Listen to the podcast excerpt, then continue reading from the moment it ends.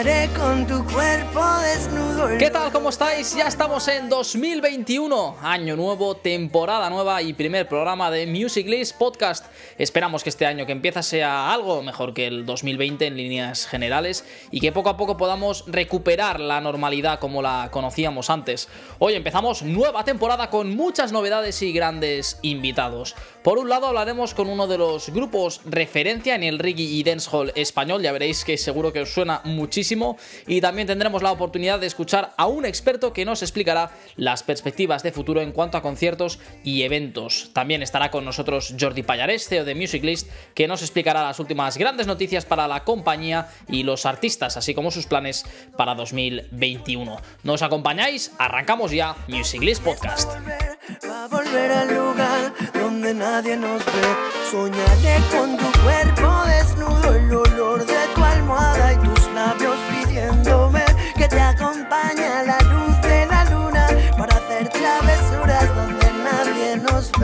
Pues ya lo tenemos todo preparado y la verdad es que teníamos muchas ganas de volver y no hay mejor manera que estrenar el año charlando con una de las bandas reggae dancehall referencias de nuestro país. Ellos son Green Valley y están de estreno en este arranque de 2021. Ya nos escucha Ander Valverde, el fundador de la banda. Ander, ¿qué tal? ¿Cómo estás?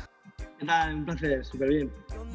Bueno, eh, cuéntanos, arrancando un 2021 eh, que por lo menos de entrada promete bastante, ¿no? Con nuevos proyectillos.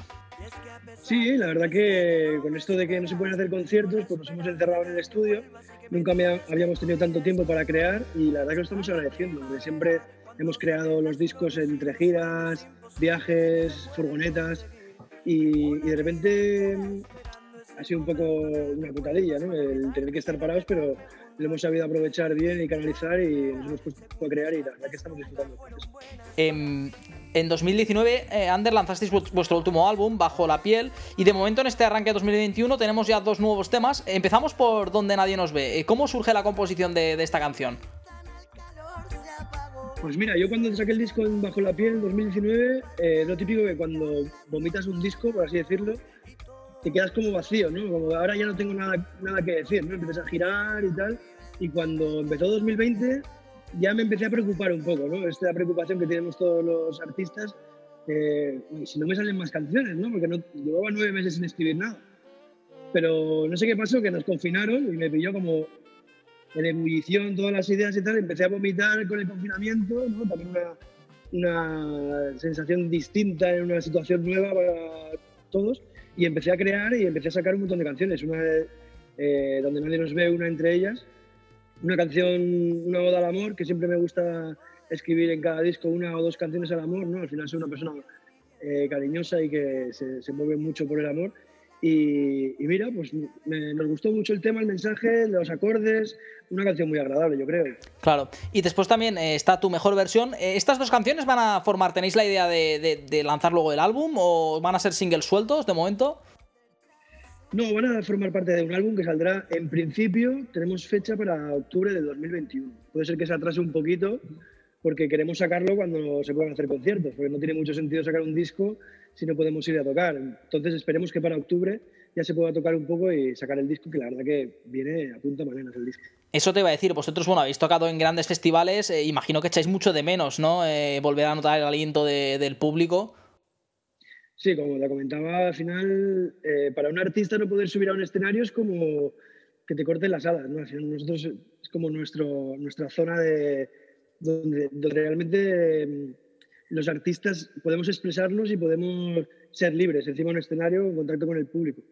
Pero sí que es verdad que ya te digo que, que llevamos mucho tiempo girando sin parar, sin parar muchos años, no encontrábamos el momento para descansar y, y le hemos sacado el lado positivo y hemos parado y estamos agradeciendo también este parón para, para crear y componer y hacer un disco que nunca habíamos podido hacer, esto de parar un año y, centrarnos en el disco. Y la verdad que yo creo que se está notando. Eh, bueno, Ander, vosotros eh, como banda nacéis en, en 2004, que se dice pronto, han pasado años y no sé ahora con perspectiva, pues eso, de 16 años de, trayectoria, eh, ¿en qué momento estáis? ¿Cómo os encontráis? ¿Seguís con ganas? ¿Cómo os encontráis? ¿Habéis evolucionado, creéis, también musicalmente? Sí, yo creo que la evolución ha sido es notable, ¿no? Escucho, no, no lo hago demasiado, pero de vez en cuando me pongo a escuchar los primeros discos, como la evolución. Yo creo que ha sido una evolución natural, ¿no? Al principio se notaba que hacíamos un reggae éramos jóvenes, más combativa, más eh, criticando las desigualdades, tal, ¿no? Y, conforme nos hemos ido haciendo mayores, hemos, que hemos hecho familias, hemos sido papás, pues la cosa se ha ido relajando, la música ha ido menguando así como en, en cuanto al ritmo y hemos ido haciendo música un poco más relajante, con un mensaje hacia la gente joven. Yo creo que el mensaje se ha ido relajando un poquito, ¿no? No es lo mismo cuando tienes 20 años que estás con el puño arriba de eh, revolución y luego ya pues te vas haciendo mayor y vas teniendo la necesidad de, contar, de lanzar al mundo otro tipo de mensajes. Y musicalmente, pues claro, al final tienes experiencias, este será nuestro séptimo disco, al final vas aprendiendo ¿no? la, la forma de crear canciones más bonitas o más cercanas y, yo creo que se nota, hay una evolución natural muy, muy interesante.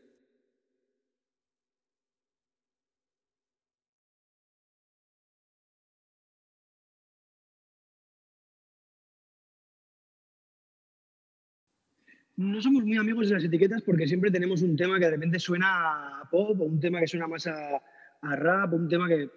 digamos que nosotros hacemos reggae, la mayoría de nuestra música está dentro del reggae, pero nos gusta, nos gusta probar cositas. En el disco que viene, de repente hay un tema como instrumental que no tiene nada que ver con el reggae. Eh, luego hay otro tema muy acústico que podría sonar en la radio tranquilamente.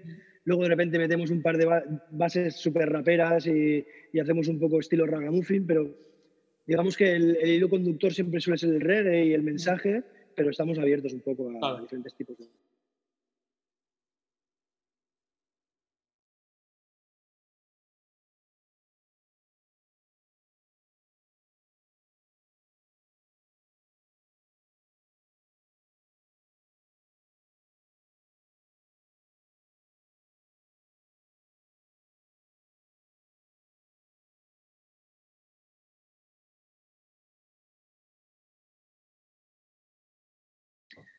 Sí, yo creo que fue Si no te tengo. al final no sabemos si fue Si no te tengo la canción en concreto o el disco Hijos de la Tierra, ¿no? Hubo un punto de inflexión. Nosotros veníamos trabajando muchísimo, girando muchísimo en la furgoneta mientras trabajábamos cada uno en, otro, en otros trabajos, ¿no? Yo hacía mudanzas y trabajaba repartiendo muebles, Egoitz trabajaba en un bar, eh, la REA, bueno, teníamos unos trabajos aparte de la música, no nos podíamos dedicar exclusivamente a la música, de hecho trabajábamos para para poder ganar algo de pasta y, hacer discos, pagar local de ensayo. Y fue con Hijos de la Tierra, cuando salió Si no te tengo, que de repente, pues de verdad, pudimos dedicarnos todos a, a la música.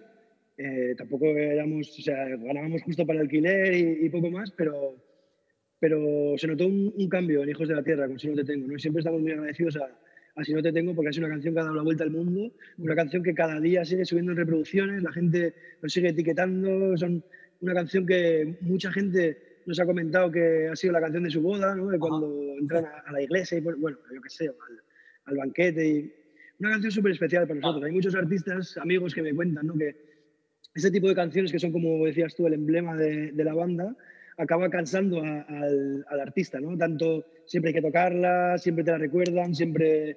Pero nosotros no, les tenemos mucho cariño, ¿no? Porque al final fue como un, un, que hizo nuestra carrera a la, a la que estamos súper agradecidos.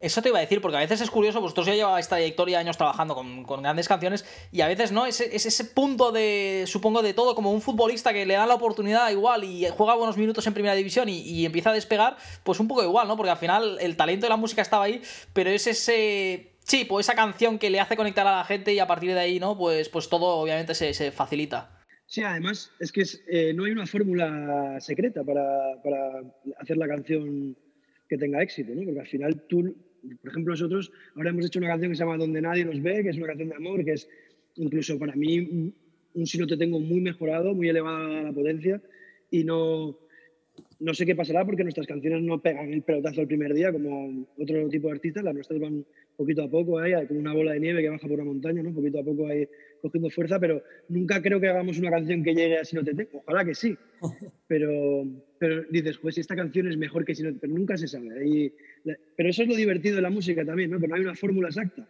pues si, todos, si no todos haríamos lo mismo y sería muy aburrido. Otra canción que se llama No me voy a rendir, no sé si la conoces, que esta canción también es como un emblema para nosotros, ¿Sí? que la gente le ha dado mucha fuerza y es una canción que tampoco puede faltar y una canción súper especial para mí que, que, también está ahí. Y bueno, luego hay otras cuantas, o sea, no, no, no, es que digamos que somos una banda que solo tenemos un, claro. Tenemos la suerte de que hay varias, varios éxitos que han funcionado y siguen funcionando. Desde luego tenéis una, larga trayectoria y como decías vais a publicar vuestro sexto álbum eh, que no está, no está nada mal. Eh, Ander, ya para ir cerrando, no sé si te da la sensación de que a día de hoy igual cuando vosotros empezasteis en 2004 no era tan sencillo el escaparate que tenemos hoy en día de redes sociales, de la forma de darse a conocer. No sé si crees que nos escuchan muchos artistas emergentes, ahora igual es más fácil tener esa oportunidad de que todo el mundo pueda ver tu trabajo o, que realmente también al haber tanto ahora es más difícil hacerse un hueco. No sé qué, situación haces un poco del panorama que tenemos actualmente.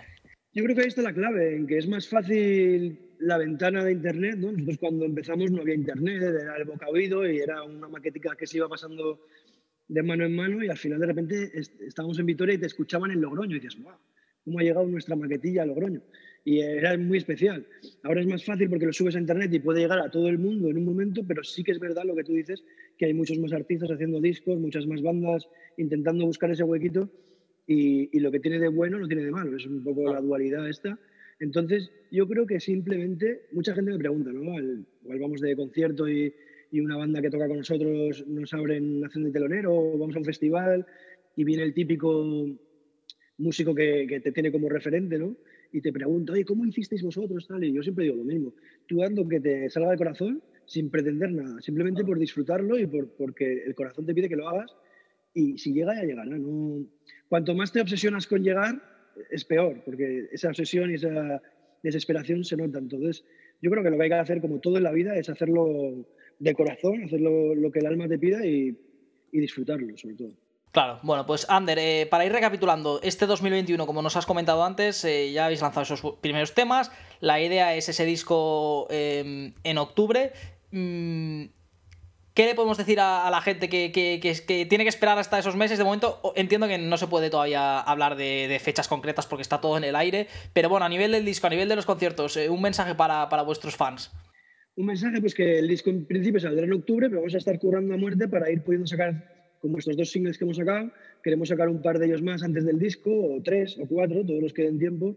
Tenemos colaboraciones súper especiales que yo todavía no me creo que hayamos conseguido, colaboraciones internacionales súper importantes para nosotros, que irán con videoclip como single, muy prontito, y que esperemos que este año podamos hacer algún conciertillo. El año pasado no lo hicimos por descansar un poco y centrarnos en el disco, como te comentaba, pero vamos a intentar hacer algún concierto en acústico, a trío o a quinteto si se puede y hacer conciertos pues con la gente sentada, esto que, que, ha hecho mucha gente el año pasado, que nosotros no hemos hecho por, por decisión personal. Queremos algún concierto en acústico para juntarnos con la peña, que echamos muchos de menos y que estén atentos que iremos sacando temas muy, muy Bueno, bueno. Eso te iba a decir, Ander, que mucha gente eh, eh, también ha aprovechado la pandemia para reinventarse un poco y hacer otro formato, otro tipo de concierto, que sinceramente, bueno, yo tuve la oportunidad de, también de, en verano de, ir a varios grupos que decía, es imposible que un grupo, un concierto de este grupo sentado lo pueda disfrutar, y al final aprecias, valoras y es otro concepto, pero, pero también como, como fan o como espectador también lo valoras mucho y dices, caray, vaya experiencia. Hemos estado solo 30, 40 personas, por ejemplo, conciertos muy pequeños, o, ¿no? Y también puedes sentir muy de cerca al artista. Sí, además a nosotros nos encanta. Nosotros cada verano lo que hacíamos era cambiar el nombre de la banda. Me acuerdo que muchos años nos vamos a Ibiza, nos, hemos, eh, encantan las, las, Islas Baleares, igual hacemos Ibiza, Mallorca y Formentera y hacemos una girita de chiringuitos.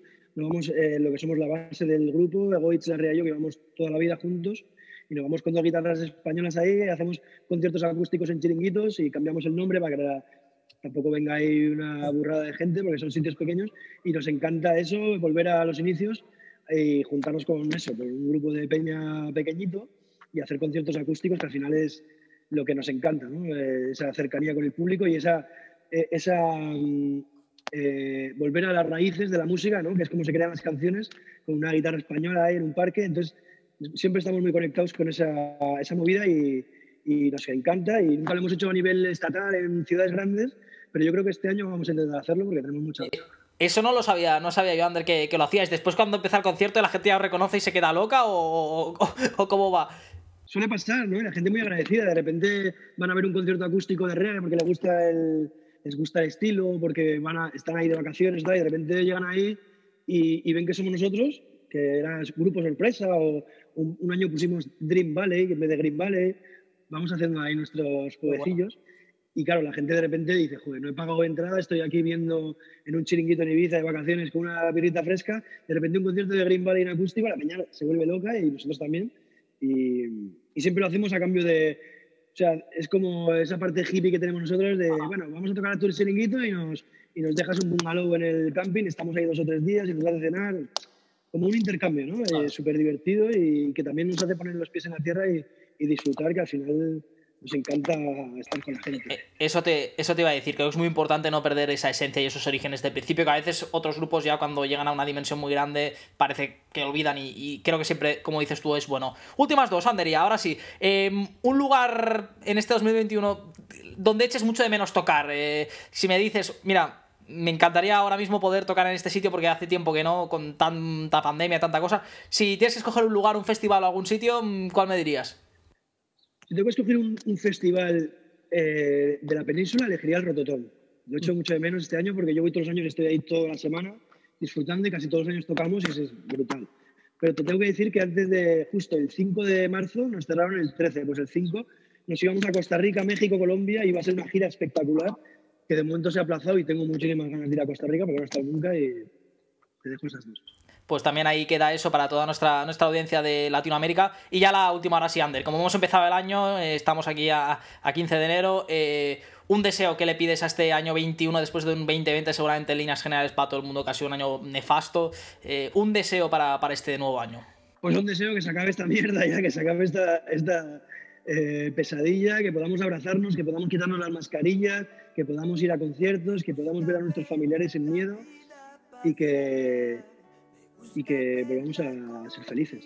Ander Valverde, líder de Green Valley, ha sido un placer tenerte aquí con, nosotros hoy. Y bueno, queda pendiente en octubre, cuando saquéis el nuevo disco, también charlar y que nos cuentes un poco eh, cómo ha ido y los planes que tengáis. Seguro a esas fechas será más fácil poder planificarnos todos para, para apuntar en las agendas vuestros, vuestros conciertos. Cuando queráis, aquí estamos. Muchas gracias. Gracias, Ander. Pues esto ha sido Green Valley, eh, nuestro primer invitado de este año 2021. Seguimos aquí en Music Podcast. Y es que la vida se me pasa con una sonrisa. Con cada beso tu mirada siempre me acaricia. Es el olor tan dulce de tu piel que me hipnotiza. Y son las curvas de tu cuerpo que las que me vician. Como aquel niño que transmite con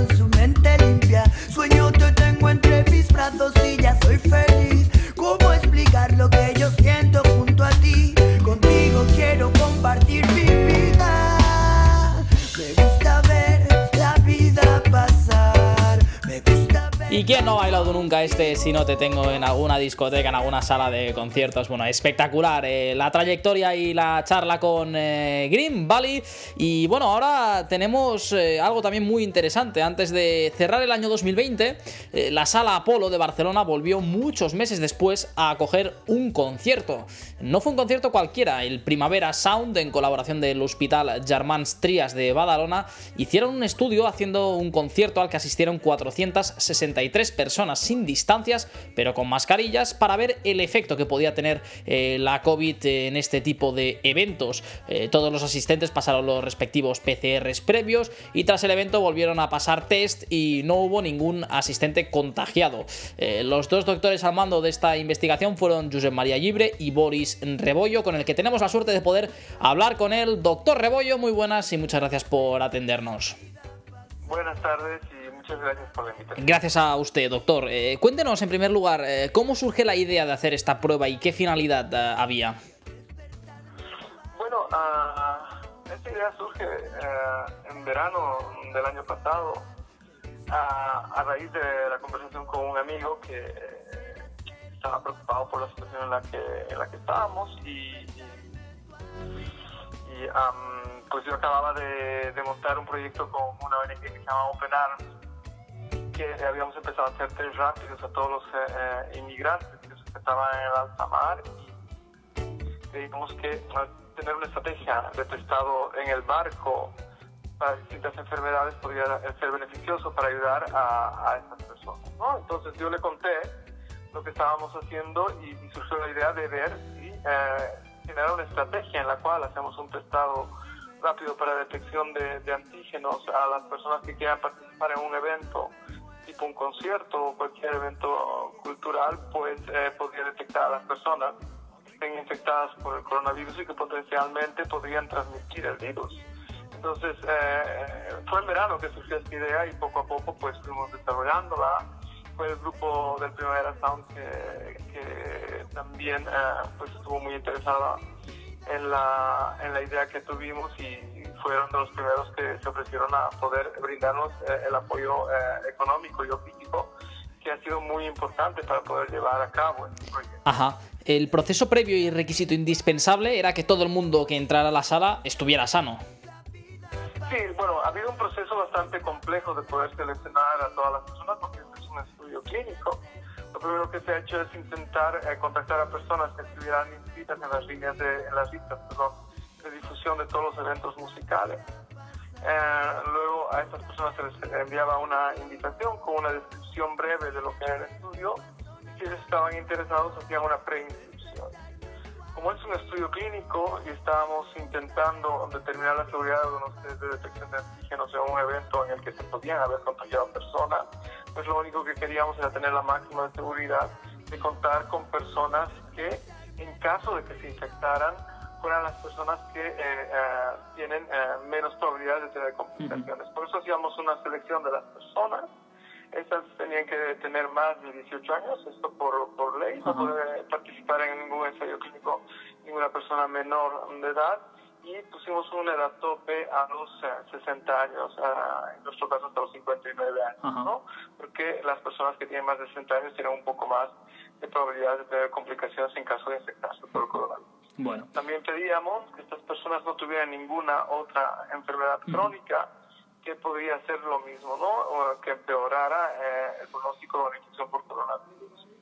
Y hay casos descritos de eh, que las infecciones, eh, las enfermedades como la diabetes, la hipertensión o, o, el sobrepeso, pues no, no son favorables a un pronóstico por infección por coronavirus. Entonces, había algunas, eh, algunos requisitos eh, previos para poder participar. En eh, desde luego, bueno, tengo entendido que se apuntó mucha más gente de, de la que realmente pudo entrar a la, a la sala Polo y con, con, gente que tuvo la oportunidad de ir, eh, pues lo pasaron muy bien, ¿no? La oportunidad, desde luego, de volver a vivir un concierto más o menos como antes eh, lo conocíamos y también, bueno, las entradas para la próxima edición del Primavera Sound que se le daba a todos los asistentes eran algunos alicientes y la verdad que todo el mundo habla, habla muy bien de, del estudio eh, ¿Qué conclusiones sacaron eh, finalmente?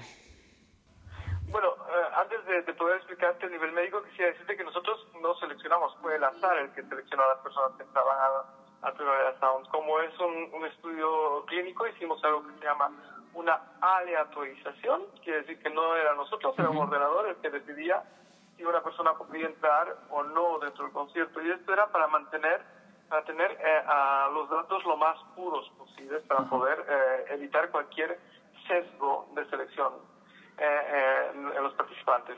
Entonces, aclarado esto, pues lo que lo que tú decías, al cabo de ocho días nosotros hicimos un test de detección de, de, de, infección por el coronavirus, esta vez mediante una, una técnica que es muy, muy, muy, mucho más sensible que, que, que los test de antígenos, que es una PCR y lo que vimos fue que en el grupo uh, de las personas que entraron al concierto, que eran la mitad de los mil iniciales, 500, no hubo ni una sola eh, infección. Uh -huh. Y en el grupo que nosotros denominamos el control, los otros 500 que no entraron al, al concierto, hubieron uh, dos infecciones.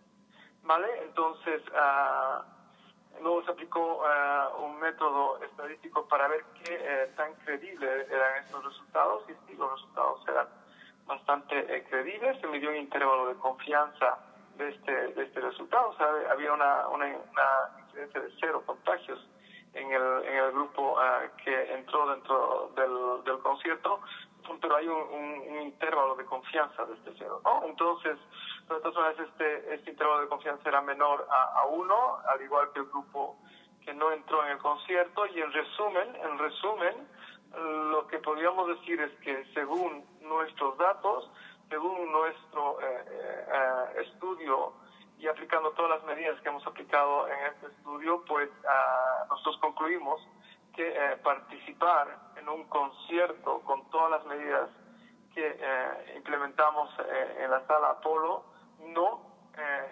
haya ningún riesgo suplementario de poder contagiarse por coronavirus que si no un concierto. Eh, en otras palabras, si usted participa en un concierto con un test de antígenos eh, previo negativo y todas las personas que participan en el mismo concierto pues tienen el mismo test de antígenos negativo y algunas medidas de seguridad de aire y de dispensación de gel hidroalcohólico y de flujos de personas que, que, pusimos dentro de la, de la sala Polo, eh, eh, tiene el mismo riesgo de contagiarse que si estuviera fuera ah, haciendo cualquier otra. Por lo tanto, es una, una actividad segura una actividad segura. Muy importante esto que nos acaba de comentar. Eh, bueno, la pregunta ahora, doctor Rebollo, em, si los grandes festivales que hay, por ejemplo, en Barcelona, o las grandes salas de concierto, quisieran hacer ahora eventos de mil, dos mil o incluso muchas más personas, y todos los asistentes presentaran un test PCR negativo antes del evento, ¿se podrían realizar?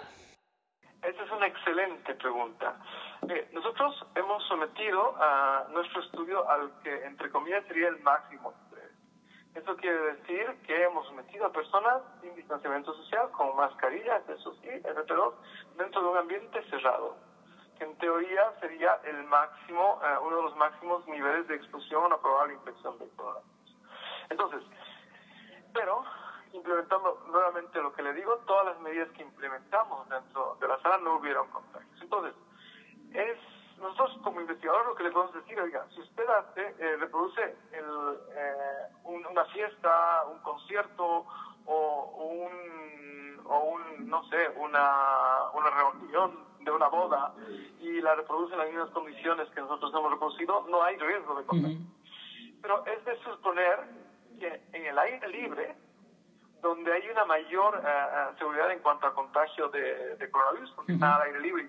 Ya está demostrado que, en los aires, que, en, los espacios abiertos eh, hay mucha menos probabilidad de contagiarse por el coronavirus, pues probablemente esto sí, sí que se pueda trasladar a, otros eventos.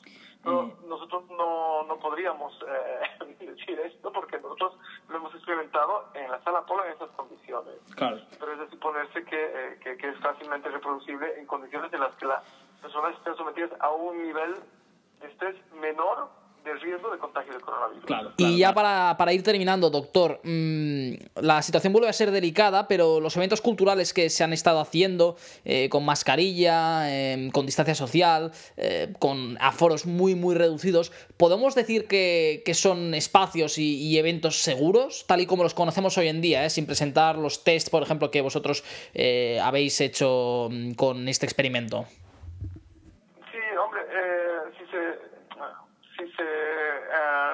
Respeta el uso de mascarillas, se respeta la distancia social se respeta el número mínimo permitido uh, de asistentes, sí, son, uh, son actividades que son, uh, que son seguras. Claro. Entonces, el problema es que, claro, se limita muchísimo el aforo de, de, de, los espectáculos, es el caso del liceo, ¿no? Donde, sí donde no pueden entrar todas las personas que quieran entrar para poder realizar un espectáculo con toda la calidad que siempre han tenido los espectáculos que hay en el liceo. Entonces, sí, sí, sí, es, es, un, es una manera segura, eh, pero con un número limitado de personas y no reproduce para nada. Eh, lo que era la vida uh, antes del Y ahora sí, ya la última, doctor. De cara al 2021, ¿usted es optimista? ¿Cree que podremos volver a disfrutar de los conciertos y los festivales eh, como estábamos acostumbrados? ¿Alguna fecha igual de cara a verano? ¿O va a ser difícil eh, recuperar la normalidad tal y como la conocíamos antes? Es una, es una buenísima pregunta. Este, mire, yo, yo me dedico a la ciencia desde hace casi 10 años a investigar específicamente en virus. Y algo que me ha enseñado este virus es que cada vez que nosotros hacemos una predicción, el virus nos da una sorpresa. Entonces, es de esperar que si nosotros vacunamos a, toda, a, la mayor parte de las personas y, uh, y, y, también hay personas que, que, se infectan y adquieren una inmunidad luego de la infección, podamos tener una, inmunidad de rebaño. El problema es que el pronóstico de la, de la Organización Mundial de la Salud eh, es, va en el sentido en que no podemos adquirir esta inmunidad de rebaño de 2021. Por lo tanto, eh, es probable que este verano no tengamos eh, la inmunidad de rebaño y por lo tanto no podamos volver a lo que nosotros hacíamos tanto, que es la vida normal. Pero no vamos a poder vencer este virus con una sola acción. Si nosotros nos quedamos estáticos y pensamos que vamos a poder eh, eh, llegar a, controlar la epidemia o, esperar un año más para poder volver a, recuperar la vida normal hasta que tengamos una inmunidad de rebaño, pues no vamos a no vamos a poder avanzar. Lo que necesitamos tener son estrategias combinadas. Eh, una estrategia es pues desarrollar una vacuna que sea efectiva, ya la tenemos. Otra estrategia es desarrollar un tratamiento que sea efectivo para las personas que están enfermas. Por el momento no hay un tratamiento que sea al 100% efectivo, hay tratamientos que se han demostrado que, eh, que, que, nos ayudan para, para controlar la, la infección, como en el caso de civil, y otro es crear estrategias de depistaje masivo para evitar que haya grandes brotes. Entonces, yo creo que una estrategia que nos va a ayudar muchísimo a acompañar todas, de todas las otras estrategias de tratamiento y, y alcanzar una inmunidad es poder reactivar algunas actividades con testado masivo de las personas con test que sean versátiles. Quiere decir un test que sea fácil de eh, fácilmente eh, manipulable, eh, que sea fiable, que nos dé un resultado rápido y que sea barato. Y que por el momento esto correspondería, a desde mi punto de vista, al concepto de un test rápido de detección de claro. Entonces, si, si combinamos estos tres aspectos, depistajes masivos, tratamiento efectivo y alcanzar una inmunidad de rebaño, sí, sí, podemos llegar a vencer al virus. Pero honestamente no le puedo decir si será este verano porque porque algo que he aprendido eh, normalmente le digo con este virus es que tenemos que ser un poco un poco más eh, precavidos en el momento que damos un, punto de vista porque la mayor parte de las veces que hemos sido eh, tajantes con una opinión nos hemos equivocado Correcto. Eh, doctor Rebollo, ha sido un auténtico placer poder charlar con usted. Ha sido, creo, también muy didáctico y seguro que ha sido de mucha ayuda para toda nuestra audiencia y los músicos que nos siguen. Muchas gracias. Muchas gracias y un saludo para toda la audiencia.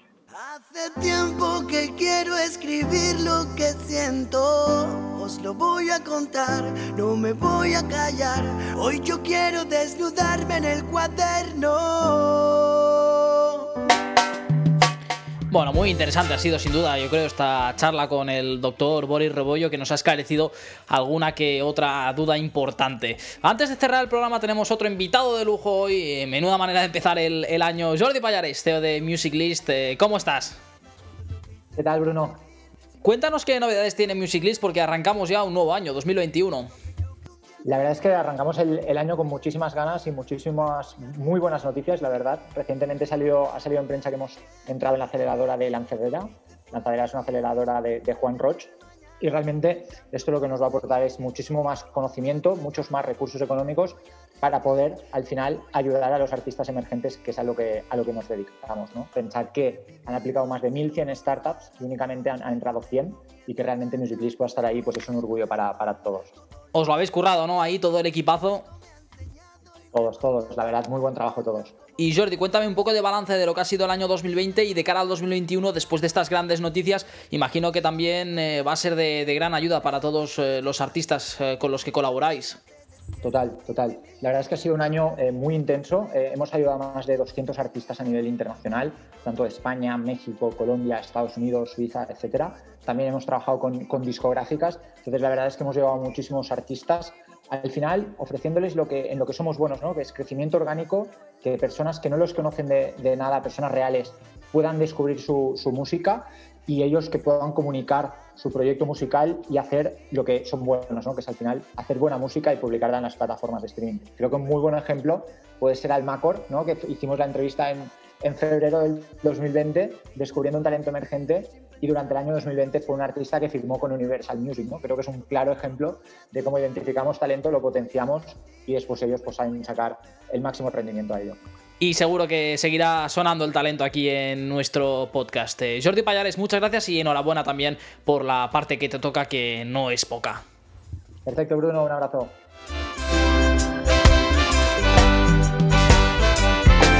Las piedras del camino Pues esto ha sido todo en esta primera entrega de Music List, muy cargadita. Volveremos muy pronto con nuestro próximo programa. Hasta entonces, ya lo sabéis, eh, seguidnos en nuestras redes sociales y plataformas digitales, Instagram, YouTube, Spotify y no os perdáis ninguna novedad. Hasta entonces, un saludo de Bruno Ballester. Me enseñaron a ser libre y no dejar de sonreír. Me enseñaron que es mejor nunca dejar de descubrir la vida es un tesoro y esto hay que aprenderlo solo. Cada uno tiene su modo y tú lo tienes que elegir. Tienes que aprender de todo y eso es lo que yo valoro. De lo bueno y de lo malo, siempre algo por descubrir.